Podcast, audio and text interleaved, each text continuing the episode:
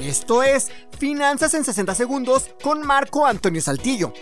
Con la aparición de los NFTs y con los precios tan altos en los que muchas obras se comenzaron a vender, llamaron la atención de mucha gente. Algunas personas vieron en los tokens no fungibles una nueva forma de invertir, comprando estas obras digitales de arte, esperar a que su precio aumente y venderlo cuando eso ocurra. Otras personas piensan que los NFTs son un fraude y cuestionan las razones del por qué sus precios suelen ser tan altos. Pero, ¿por qué muchos NFTs son tan caros? Te pongo un ejemplo. Hasta donde sabemos, en el mundo solo hay una Mona Lisa. Su escasez, su fama y su historia hace que su precio sea de al menos 50 mil millones de dólares. A diferencia de la Mona Lisa, un NFT sí da la garantía de que solo hay una obra porque no se puede copiar ni se puede falsificar.